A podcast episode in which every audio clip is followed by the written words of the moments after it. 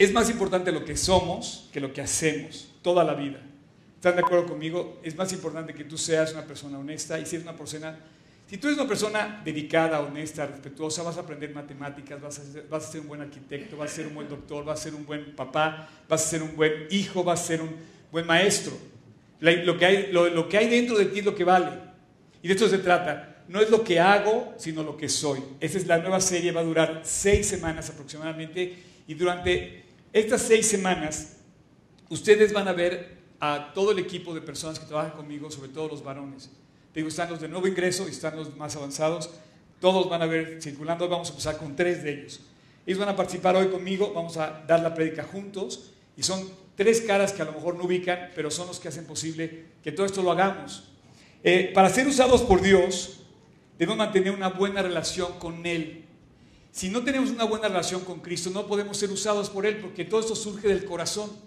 Y de hecho, de todas las cosas que Cristo recomendó que hiciéramos, no nos dijo, eh, estudia medicina o estudia arquitectura, o te dijo, eh, este, muchos libros. No, te dijo, quiero que seas un discípulo. De todas las profesiones que Dios puso en la Biblia, puso una sobre todas.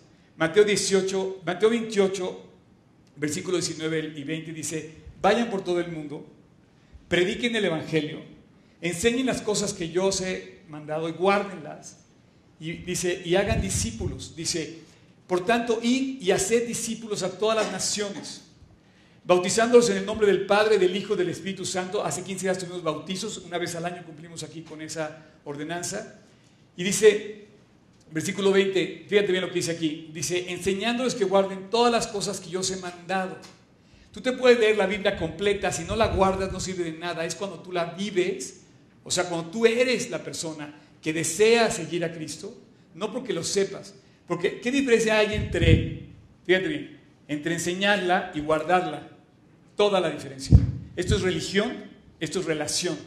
Tú puedes ser una persona religiosa, te sabes todas las letras, las teorías, las leyes, de pe a pa, todos los mandamientos, y si no los vives, de nada sirve, te vuelves una persona, como dice el Salmo, como dice Corintios, lo que retiñe, o sea, hueco.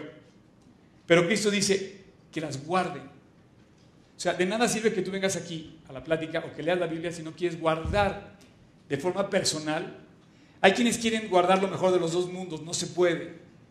No puedes ser un discípulo de Cristo si no estás dispuesto a que orar con todo tu corazón.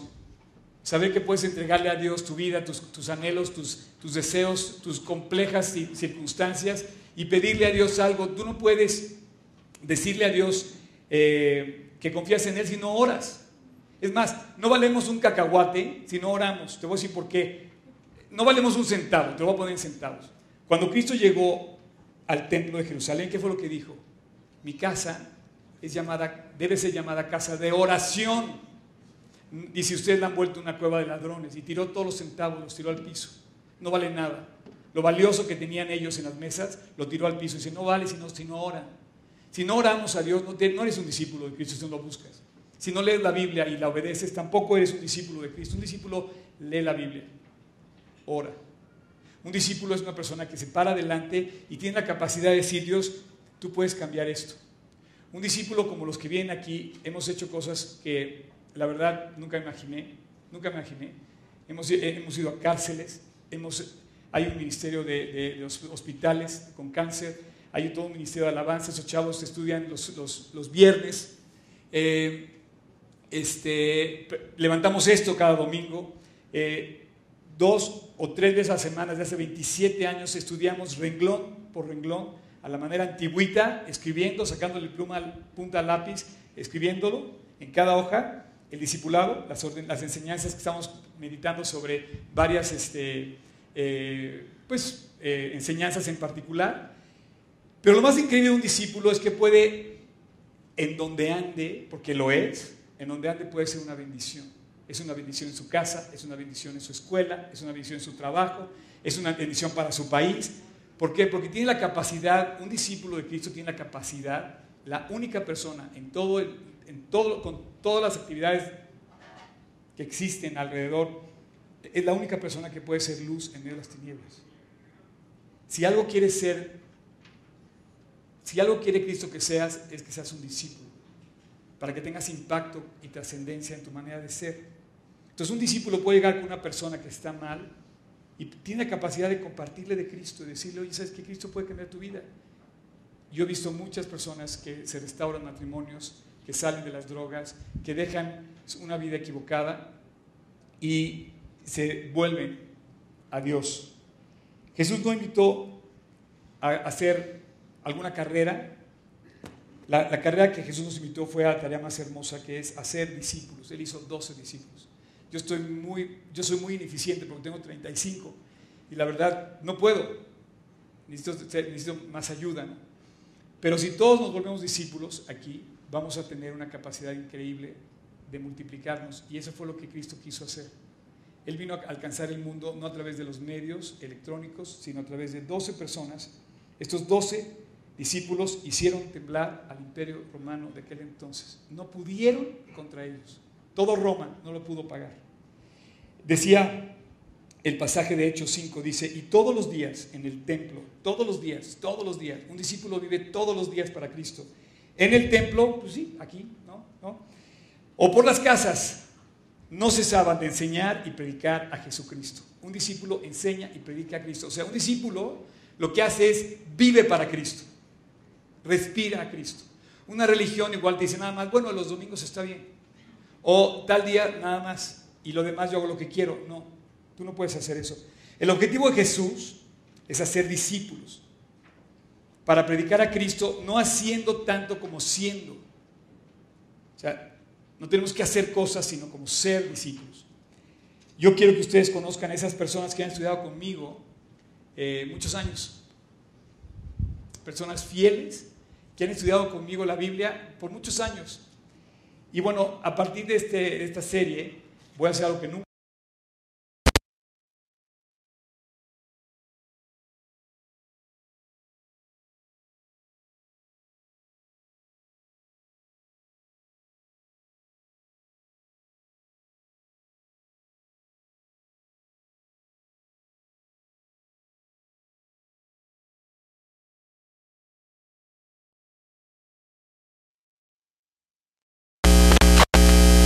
somos bastante eh, imperfectos, pero son personas que han sido objeto de la dedicación de mi tiempo. O sea, finalmente Dios me, puso delante de ellos y durante muchos años he podido estar compartiendo con ellos la palabra de Dios. Algunos los, veo a las 7 de la mañana, otros a las 7 de la noche, otros los veo por, los medios electrónicos, pero nos hemos mantenido fiel a cada eh, reunión, cada semana. Y bueno, ustedes van a ver lo que son. Finalmente, hemos sido llamados para esto.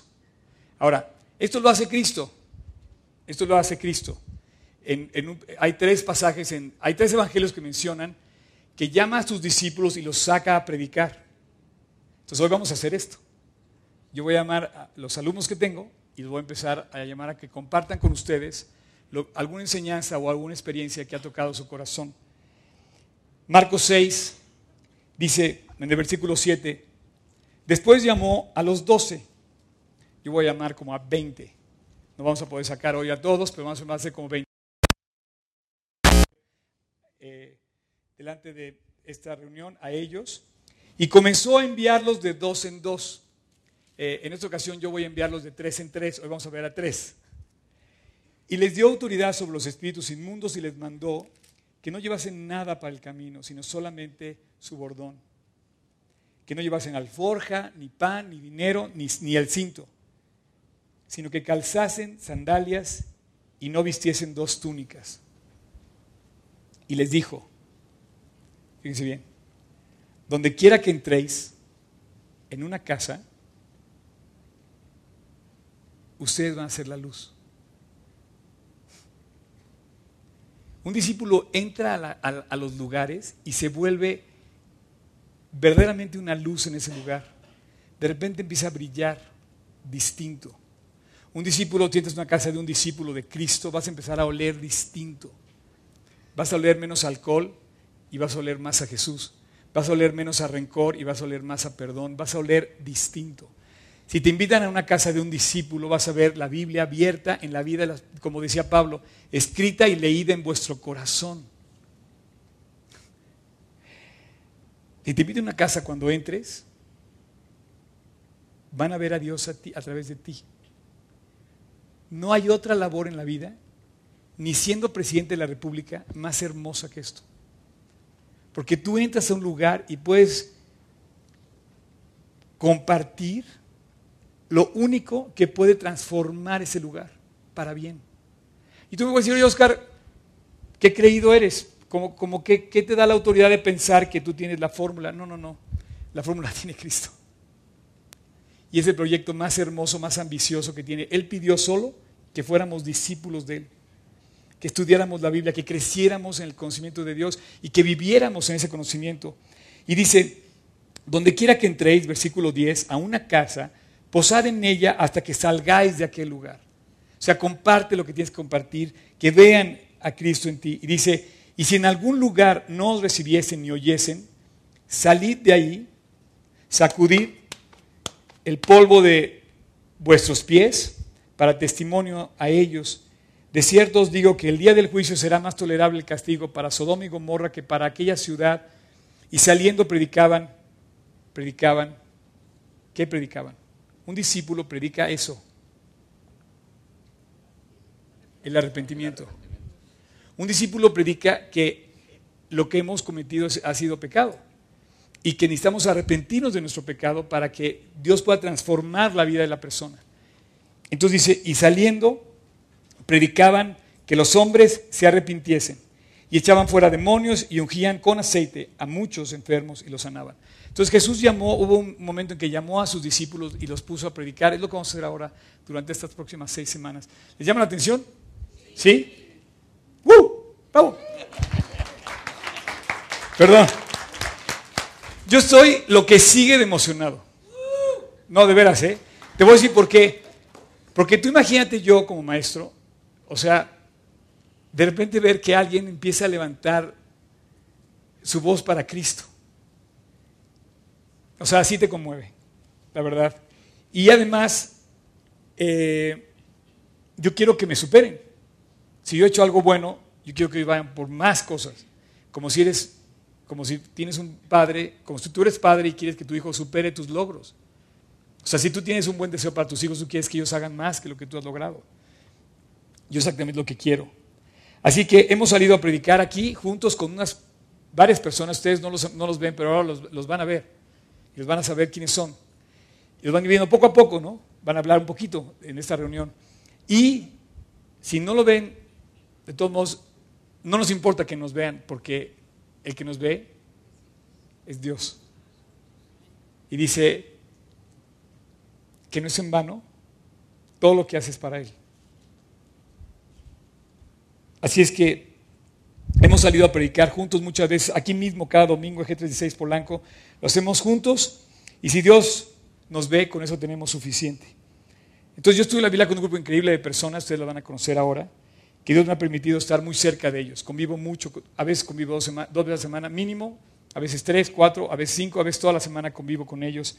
Hemos viajado, hemos podido ver a Cristo multiplicarse a través de las fronteras hemos llegado hasta Israel, lo más lejos que he llegado yo es hasta Medio Oriente y hemos podido compartir hasta allá, pero no menos, eso no fue por la razón por la que me convertí, yo me convertí por Cristo, yo me convertí a Él, yo no quería, no había pensado en esto, ¿no? sin embargo aquí estamos.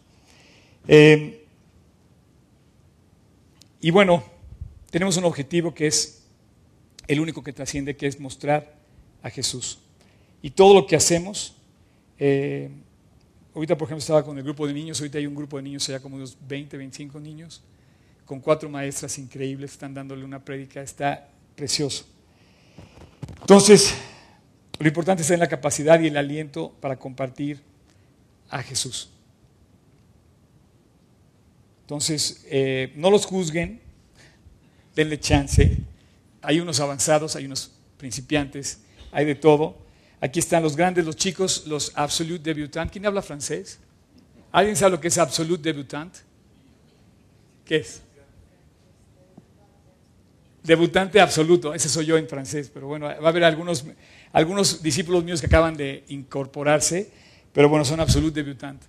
Y, y bueno, aquí estamos todos juntos, hemos trabajado todos juntos y cada uno de ellos eh, ha tomado la decisión de terminarse de vivir, o sea, concentrado en comprometerse en estudiar la Biblia. O sea, no me dejan plantado, ¿verdad? ok, bueno, este...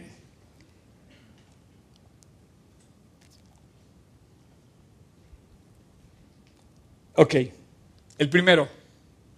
Oscar Lanis, pásale, tocayo.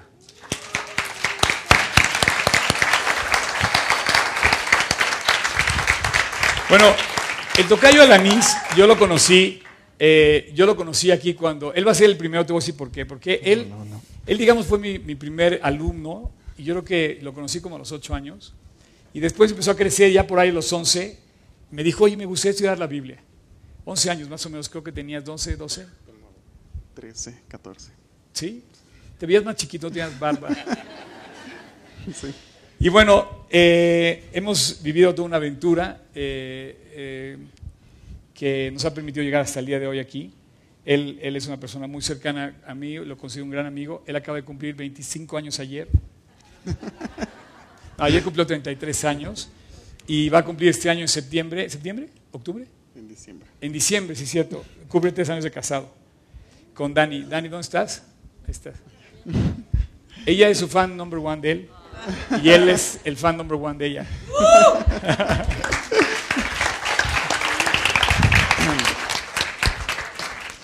Em, el otro día estaba yo trabajando. Em, era un día muy pesado, tenía muchísimo trabajo y mucha presión. Y tuve un pequeño accidente que les quiero comentar. Eh, bueno, sin entrar en muchos detalles, eh, involucró una taza de café y el teclado de mi computadora. Y mis dedos un poco torpes. y se me cayó el café a mi, al teclado de mi computadora.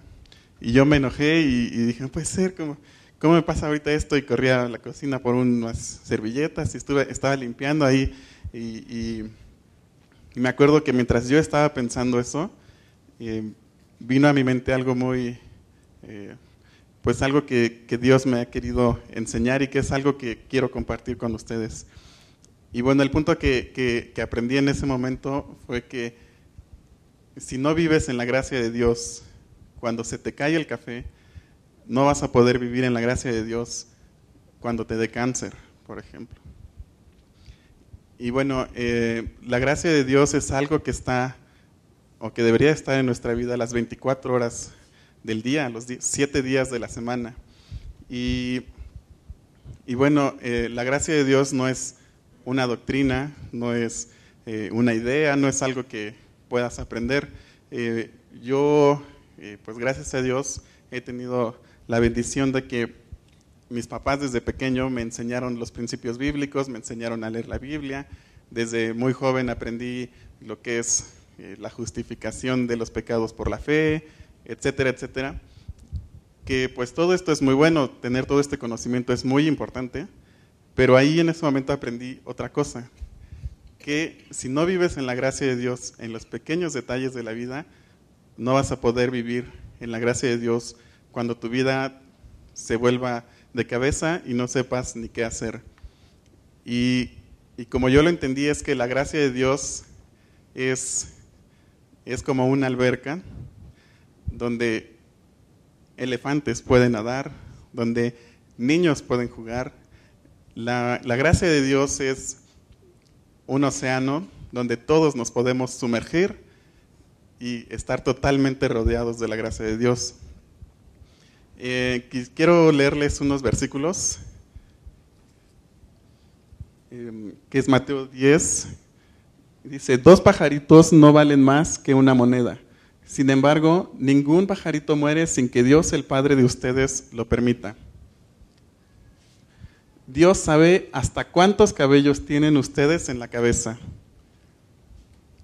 Por eso no tengan miedo, ustedes valen mucho más que todos los pajaritos.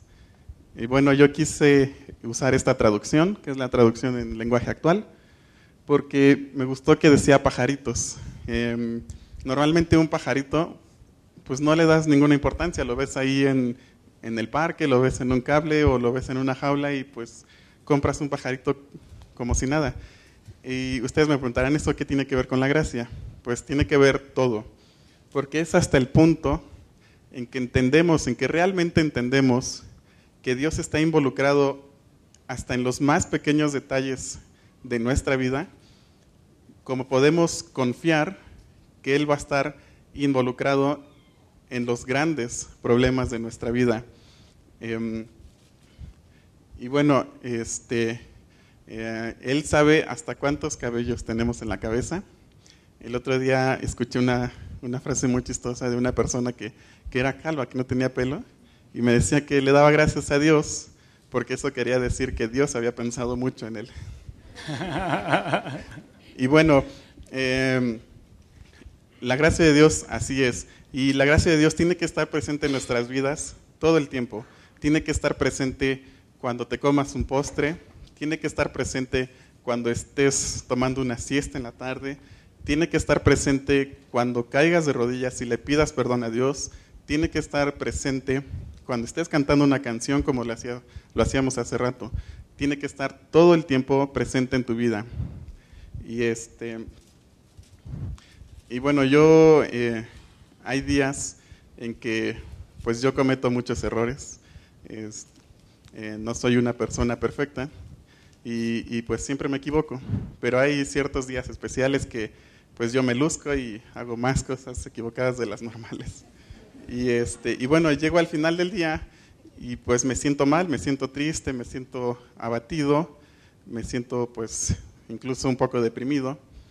Entonces pues me pongo a orar, voy con Dios, me pongo a orar y le digo, Dios, eh, pues yo no sé, eh, yo soy una persona muy imperfecta, no sé si, si, si lo que hice tenga solución o no, pero si no tiene, ¿me podrías abrazar? Y, ¿saben qué? Dios me abraza. Y esa es la gracia de Dios. Y está disponible las 24 horas del día.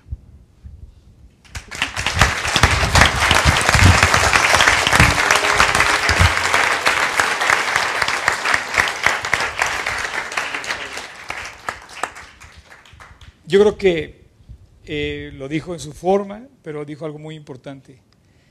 Y el tema de la gracia de Dios puede ser algo muy, muy masticado, porque lo oímos mucho, pero exactamente lo que al final, y yo coincido contigo, a veces, a veces todos fallamos, nos sentimos mal porque cometemos errores.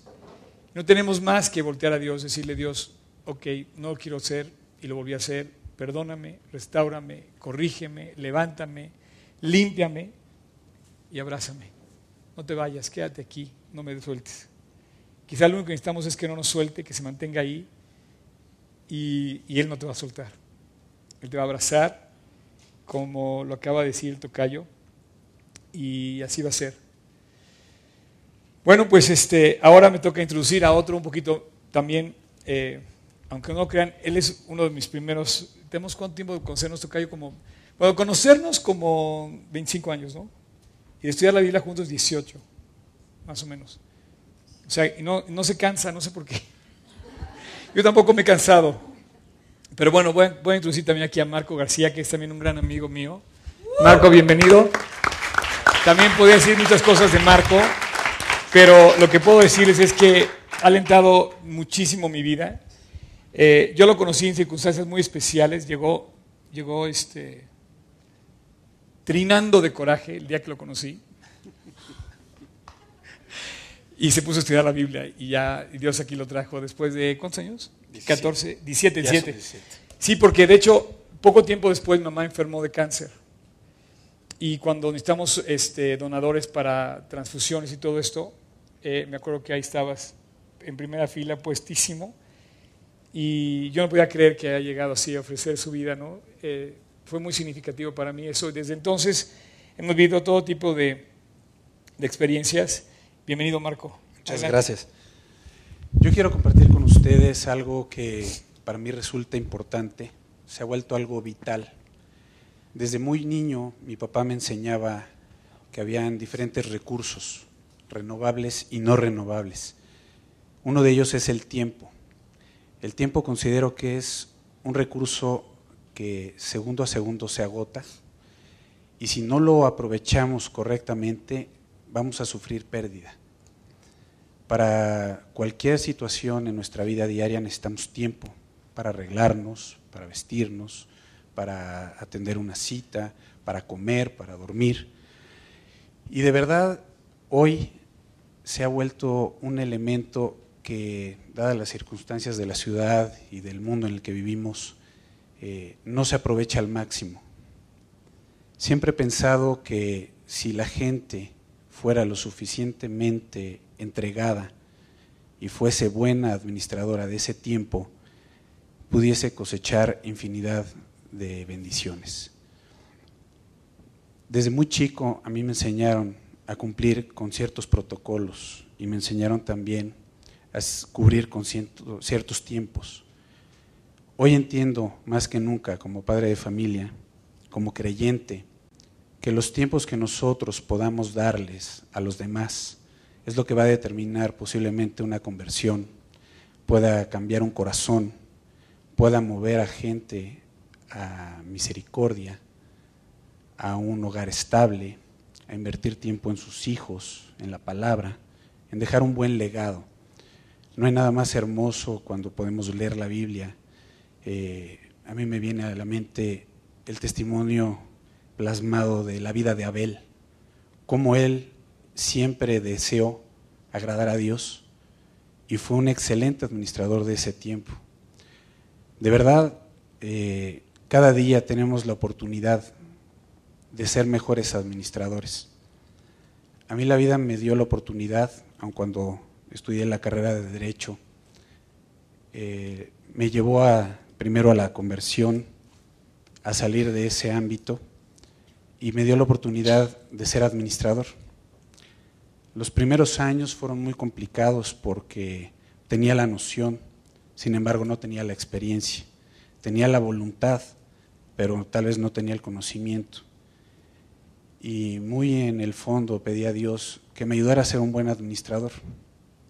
Han pasado seis años desde que me dedico a la administración y cada día es mejor.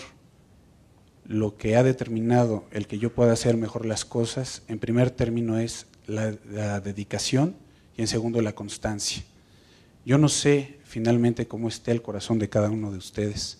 Yo los invito a que seamos diligentes, a que hoy podamos darnos cuenta que tenemos un potencial increíble, que mucha gente no conoce la palabra o no conoce a Dios. Nosotros somos, de verdad, esa herramienta que ellos necesitan para, en primer lugar, ganar vida eterna y poder disfrutar de la vida. Asimismo, pienso que cuando construimos algo, puede ser una relación, un noviazgo, un lazo entrañable con un amigo, con los hijos, con la esposa. Debemos de tener muy presentes que lo que vayamos a construir aquí, aquí se va a quedar. Lo que nosotros construyamos para la vida eterna es lo que nos va en verdad a llenar. Yo quisiera llegar el día de mañana, cuando Dios me llame y me lleve a cuentas. Yo quiero que Él se sienta agradecido de que yo pude hacer mi mejor esfuerzo, que yo serví como una herramienta útil, que Él pueda decir, valió la pena pagar el rescate por su vida. Creo que es primordial que nosotros no dejemos esa preciosa oportunidad. No hay que callar. Si tenemos la oportunidad de hablar hoy con un vecino, con el muchacho que nos lleva en el taxi, con algún compañero en la oficina, que lo hagamos. Hay que prendernos para Dios. De verdad, yo los invito a que hagamos todo lo que esté en nuestro alcance para ser esos buenos administradores. Quiero compartir con ustedes dos versículos. Efesios 15, perdón, 5.15. Mirad pues con diligencia cómo andéis, no como necios, sino como sabios, aprovechando bien el tiempo, porque los días son malos. Creo que no tenemos que darnos cuenta cómo está este país. Todos queremos un cambio, pero ¿qué es lo que nosotros estamos haciendo en nuestras fuerzas, en nuestra eh, capacidad para hacer que cambie? Hay que revestirnos, hay que voltear a ver, pienso yo, al Calvario y ver el costo tan alto que se pagó por nuestras vidas. Yo pienso que si nosotros ponemos nuestro granito de arena, las cosas pueden cambiar. El siguiente. Que prediques la palabra. No hay que quedarse callados. Que instes a tiempo y fuera de tiempo. Redarguye, reprende, exhorta con toda paciencia y doctrina. Hoy los que somos padres tenemos un doble compromiso. Hoy nosotros estamos siendo juzgados a través de los ojos de nuestros hijos. Hagamos un buen trabajo, renovemos ese, ese compromiso que tenemos con Dios y de verdad, el día que estemos en su presencia, si es que hicimos un trabajo digno, vamos a poder cosechar cosas maravillosas. Que Dios los bendiga.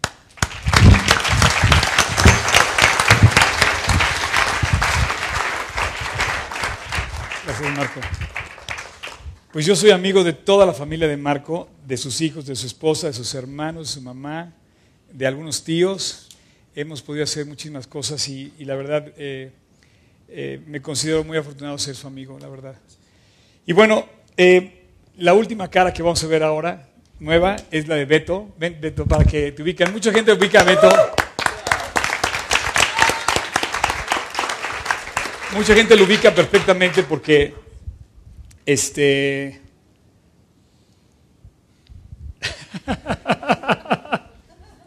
¿Qué va a decir? ¿Qué va a decir? No, no, no Beto, Beto este, ha sido una bendición también para mí. Él, él eh, yo creo que, pues, llegaste aquí con nosotros hace como unos ocho años, más o menos. Y, bueno, yo he visto su proceso desde que llegó eh, estudiando tu carrera. Eh, me acuerdo que a veces tenías unas luchas así, ya sabes, de joven, y ahora tiene unas luchas, pero con su hijo que anda por ahí atrás, ¿verdad? Eh, con Matías y con Silvana, que ustedes la ubican también, es una de las que canta en el, grupo grande de alabanza. Y bueno, Beto es corredor, ¿verdad?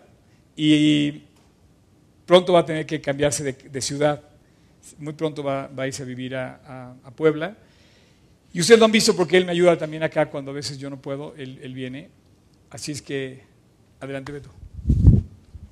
La verdad es que si yo hiciera todas las noches un listado de las veces que en el día le fallé a Dios y lo anotara en una libreta, bueno, en un año yo creo que me acabaría las libretas de una papelería. Y si encima, como, como decía Carlos Chavarría, que nos recordaba el pasaje en donde dice que cada vez que infringes la ley o que quebrantas un mandamiento, lo que quebrantas todos, y son alrededor de 650 mandamientos en la Biblia, entonces pues yo creo que ni toda la distribución del Office Max me alcanzaría. Y yo me doy cuenta que a pesar de todo esto, y, meditaba yo en esto, eh, no, entiendo, no entendía muy bien por qué Dios seguía siendo tan bueno conmigo. Y tenía yo las bendiciones que tengo, la esposa que tengo, el hijo que tengo, la iglesia que tengo, el maestro amigo que tengo. Eh, todos los amigos que tengo y todo lo que me rodea, el poder apoyar a, mi esposa con, su ministerio y con sus actividades de, canto en la iglesia, mi trabajo. Yo decía, pues con todos estos defectos que tengo y todas estas veces que fallo, ¿qué es lo que, qué es lo que hace que Dios sea así conmigo? Y creo que no hay mejor respuesta a esto que lo que dice en el capítulo 3 de Lamentaciones, en los versículos del 21 al 23. Dice, en esto recapacitaré en mi corazón, por lo tanto, esperaré. Por la misericordia de Jehová no hemos sido consumidos, porque nunca decayeron sus misericordias. Nuevas son cada mañana, grande es tu fidelidad. Me pongo a pensar el momento en el que histórico en el que el profeta Jeremías escribió estas palabras y era un momento en el cual Jerusalén estaba totalmente destruida. Y él estaba pasando por Jerusalén y aún así entendía que todo esto estaba dentro del plan de Dios, dentro del control de Dios y que hoy en día podemos ver cómo sigue existiendo el pueblo de Israel. El pueblo de Israel pasó por todos los grandes imperios de la historia y, y con todos ellos convivió, con los asirios, con los persas, con los babilonios, con los griegos, con los romanos. Hoy ninguno de esos imperios existe. Y el pueblo de Israel sigue existiendo y proféticamente en estos días cada vez se va consolidando más y cada vez se va haciendo más fuerte. Esa es una gran prueba de la infinita misericordia de Dios. Hace poco yo decidí hacer un cambio en mi vida que aprendí a través de esos versículos, que era el que yo siempre pensé que tenía que hacer algún tipo de actividad antes de hacer mi tiempo, de tener mi tiempo devocional. Correr, desayunar, bañarme, vestirme, no sé, algo que me despejara la mente, porque si no, no tenía concentración para poder leer o para poder estar con Dios como, como se debe. Entonces, eh, la verdad es que hace poquito me di cuenta de que estos eran puros cuentos. Que lo único que tenía yo que hacer era pedirle que me diera la sabiduría y poderle dedicar los primeros momentos de mi día nada más a Él. Que si yo oraba por esto lo iba a recibir porque Él mismo lo, lo, lo prometía en su palabra. Y que, si él había tenido esa y que si Él había tenido esa infinita misericordia con el pueblo de Israel, que si Él tiene esas infinitas misericordias conmigo todos los días, que son nuevas cada mañana, y que si Él también ya tuvo la infinita misericordia de enviar a su Hijo a morir por mí, ¿por qué tendría que yo hacer una serie de actividades antes de estar con Él todas las mañanas? La verdad es que esto ha cambiado mucho en mi vida, mi relación personal con Él y el tiempo devocional, que no hay mejor manera de aprender cómo tener una correcta relación con Dios que pasando tiempo con Él y estudiando su palabra a través del discipulado. Otro versículo que yo quería compartir con ustedes en base a lo que comentaba Oscar del cambio que vamos a tener que nos mudamos a la ciudad de Puebla. Ahí está ahí mismo en el capítulo 3 de, Lamentaciones, en el versículo 37 dice, ¿quién será aquel que diga que sucedió algo que el Señor no mandó? Justo este fin de año, eh, empiezas a ver, sobre todo en redes sociales, ahora que, que, se comparten muchas cosas, que todo el mundo pone sus propósitos, que dice que bueno, que ya se acabó este año, el que sigue será mejor, y voy a hacer esto y me propongo esto. La verdad es que yo lo que meditaba justo este fin de año es que no importa lo que venga, mientras yo en mi corazón esté el caminar al lado de Dios, mis planes no tienen nada que ver con los suyos y los suyos son los que serán una realidad. Han escuchado muchas veces aquí en, en la iglesia, en compañerismos, que siempre dicen, eh, Dios tiene un plan para tu vida, no hay nada que se salga del control de Dios. Para mí creo que no hay mejor versículo que, que explique esas dos frases que este en lamentaciones, porque efectivamente si nosotros tomamos la decisión de caminar al lado de Dios, de no dejar de congregarnos, de cuidar nuestra relación con Él y de no dejar del discipulado, Él se va a encargar del resto.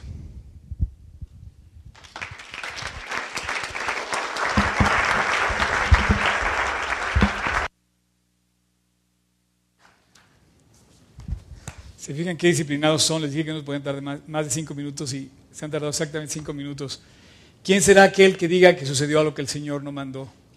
Eh, pensando en estos tres comentarios, tú puedes decir, oye, pues qué relación tienen unos con otros. Yo, yo, yo platiqué con ellos antes para, para no venir así de improviso, sino sabíamos de qué iban a hablar.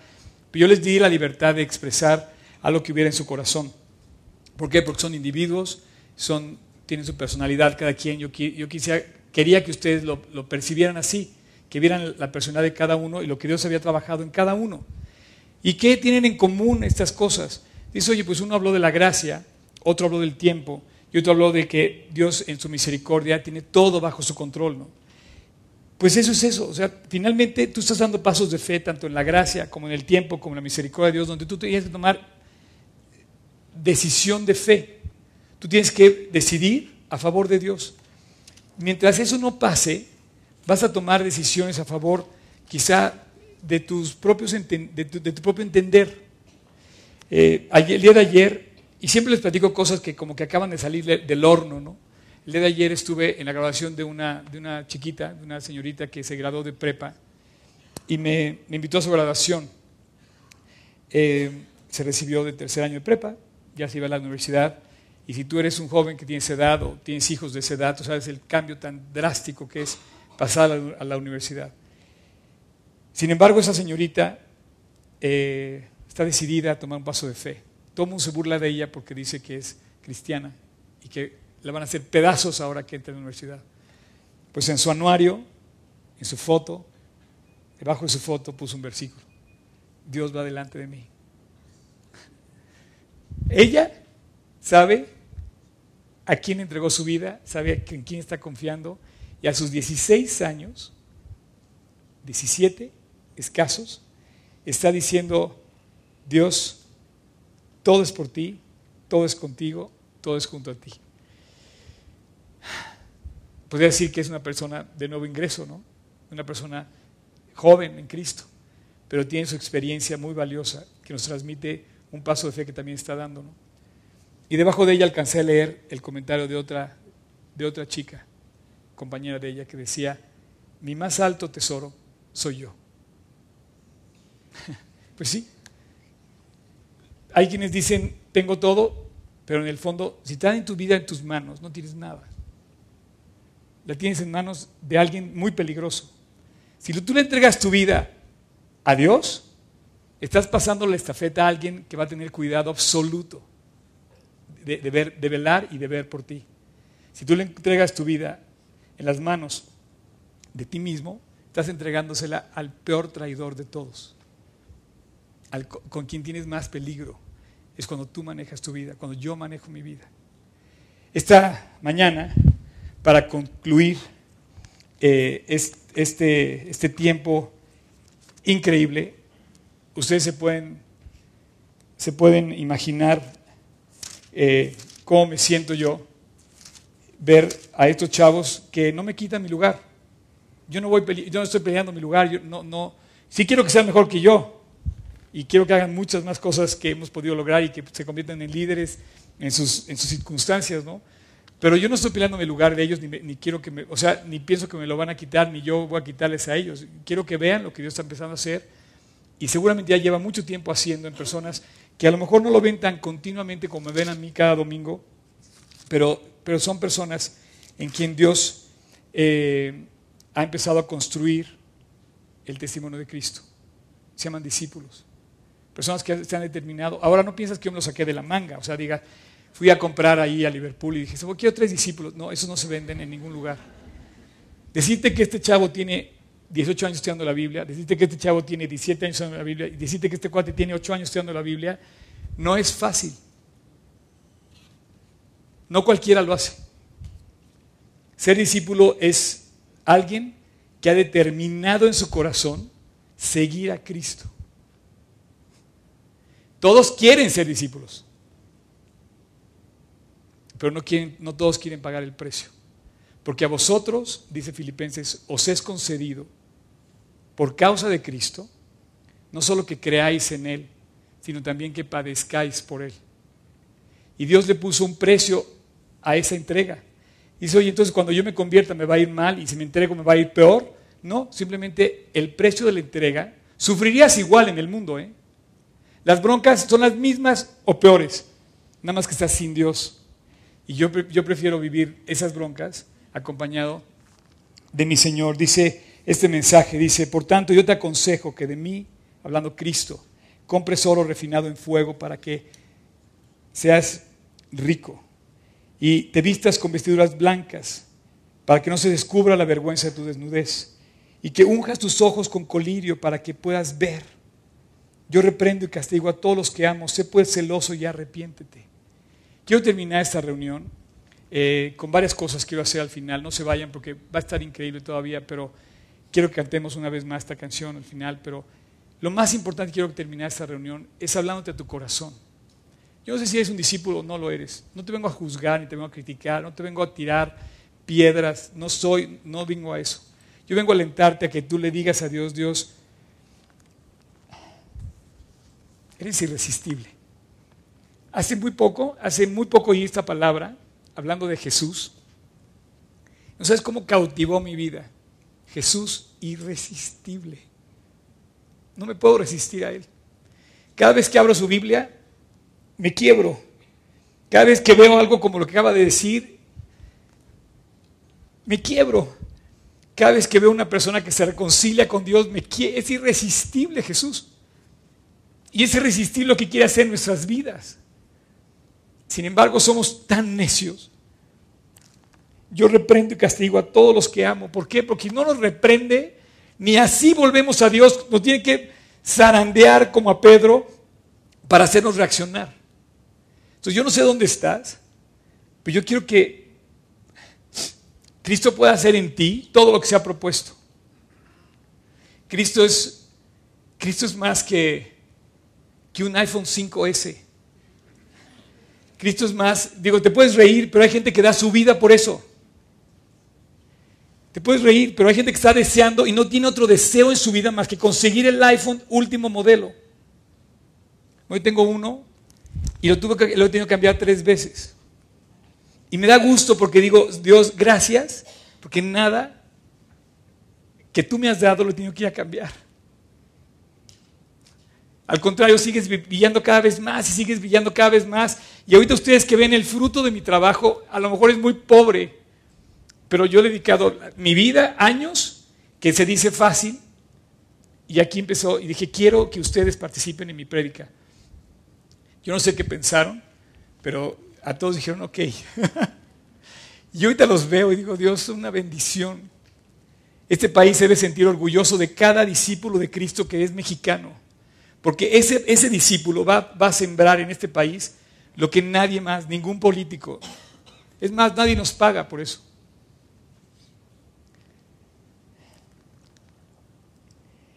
He aquí yo soy a la puerta y llamo. Si alguno oye mi voz y abre la puerta, entraré a Él y cenaré con Él y Él conmigo. Voy a, terminar con una oración doble. Te voy a que cierres tus ojos y vamos a terminar como debemos terminar en una iglesia, orando a Dios.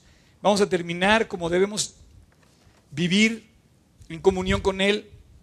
Vamos a terminar haciendo una oración dirigida a nuestro Padre, pero quiero que la dirijas desde el corazón de tu ser o sea, cierra tus ojos, olvídate quién está a tu alrededor, olvídate con quién viniste, con quién está al lado, si te van a decir, si no te van a decir, qué van a pensar. Olvídate si está vibrando tu celular ahorita en la pierna. Deja por favor un lado el celular y escucha lo que estoy diciendo. He aquí, estoy a la puerta y llamo.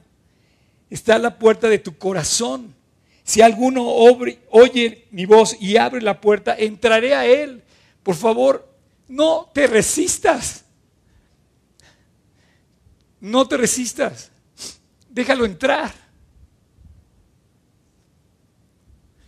Deja que Él toque tu corazón, que aliente tu vida, que llene tu espacio, que, que se vuelva el que todos los días levante tu ánimo, el que te provea, el que puedas ver todo lo que te ha dado.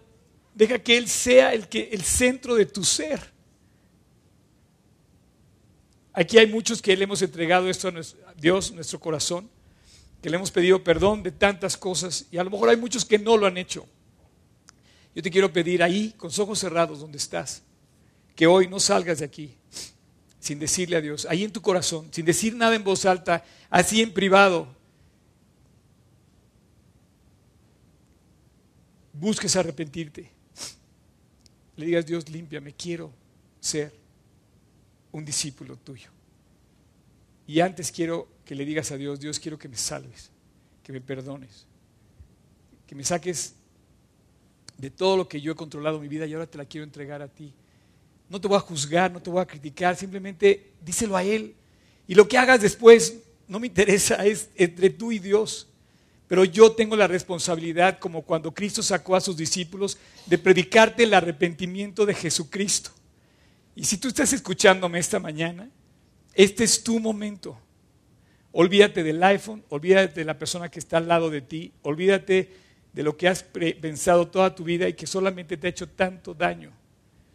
Y si quieres, porque es voluntario, es tu momento. Ahí en tu corazón, si tú quieres, pídele perdón a Dios. Y repite conmigo, ahí en tu corazón, en tu interior, esta oración. Señor Jesús, perdóname. Muchas veces me has querido llevar a ti. Yo he controlado mi vida. He cometido muchas faltas. He pecado contra ti. He pecado contra mí. Y he pecado contra muchos que me rodean. Señor Jesús, perdóname. Límpiame. Cámbiame. Y entra a mi corazón. Te abro la puerta de mi interior. No quiero que seas mi religión. Quiero que seas mi Salvador, el mío. Te invito hoy a mi corazón. Límpiame, transfórmame y Dios, desde ahora, te nombro mi Salvador. Y quiero seguirte como discípulo tuyo. Y desde ahora te nombro mi Señor. Quiero seguirte y obedecerte. Y quiero amarte sobre todas las cosas. Y si no puedo, Dios, y vuelvo a fallar, abrázame y no me sueltes. Quédate conmigo siempre. Te invito a mi vida, Jesús. Y te lo pido en tu precioso y maravilloso nombre. En el nombre de Jesucristo.